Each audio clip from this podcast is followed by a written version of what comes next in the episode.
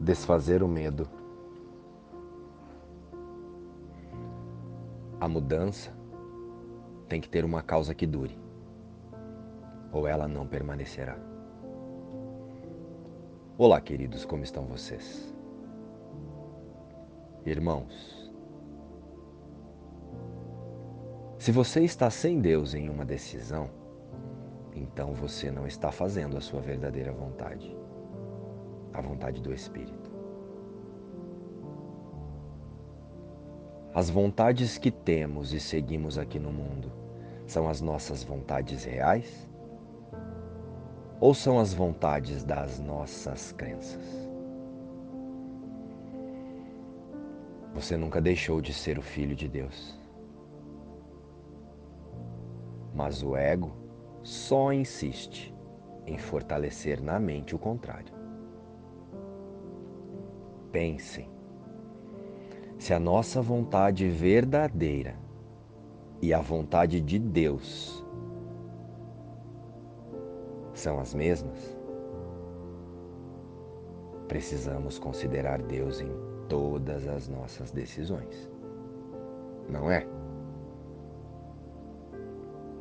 E se você está sem Deus em uma decisão, então você não está fazendo a sua verdadeira vontade mas está fazendo as vontades das suas crenças pessoais. A vontade do ego. Na mente, em nós, é onde está a chave das algemas que nós tanto buscamos para nos libertar das angústias da personalidade e os conflitos do mundo. Somos a mente que pensa, a mente que observa, a mente que escolhe e a mente que projeta. O poder de decisão é seu. O poder de decisão é meu. O poder de decisão é nosso. A tua mente é o teu altar sagrado.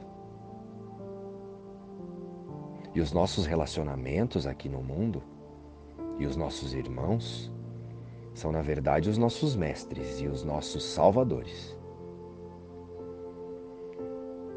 Os corpos expressam apenas filtros pessoais e ideias individuais, baseadas no medo da falta de amor, da rejeição e da escassez em todos os níveis da experiência humana. O corpo e todo o contexto exibido ali, desde o corte de cabelo até o sapato do dia, é uma referência de um conjunto de crenças e das vontades dessas crenças buscando a confirmação no cenário. E o mesmo se aplica a nós.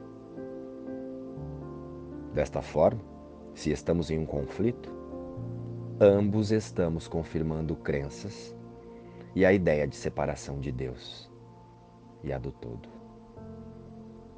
Ambos estamos fazendo as vontades das nossas crenças. Quando o ego está no comando, em uma conversa ou em uma discussão, ele usa os autoconceitos. O ego usa os autoconceitos para confirmar o especialismo, a arrogância, o ataque e a sensação de injustiça. E o medo. No entanto, não tem injustiça em um conflito. Existe uma decisão na mente de confirmar a injustiça baseada nas vontades das crenças. Apenas para se ter razão e dizer que sabemos o que é melhor para nós e para o outro. Ou melhor para nós e para os outros. O ego adora dizer que sabe tudo. O ego só se sente seguro na ilusão de controle. Mas a paz e o amor de Deus só estão onde as decisões são direcionadas para o que é melhor para todos os envolvidos. Lembremos então, ao percebermos uma pessoa, estamos olhando apenas para o que ela pensa e não para o ser que ela é, unida a todos e a Deus. Não confirme os convites para o conflito. Como não cair na armadilha do ego? Observe-se.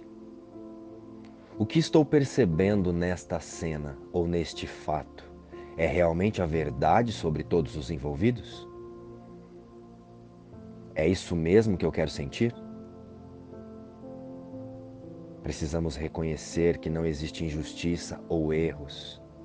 Existem vontades individuais em conflito. Uma confirmação de separação em andamento. Ou uma lição para a correção da mente.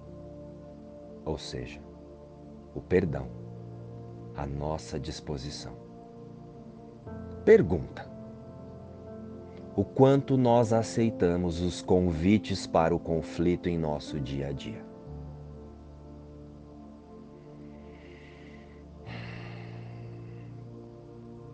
Querido Deus, trazemos a Ti o nosso dia e a nossa prática. E se tropeçarmos, Tu nos erguerás. E se esquecermos o caminho para Ti, contamos com a Tua lembrança, que não falhará. Nós nos desviaremos, mas Tu não esquecerás de nos chamar de volta. Amém luz e paz. Inspiração. Um curso em milagres.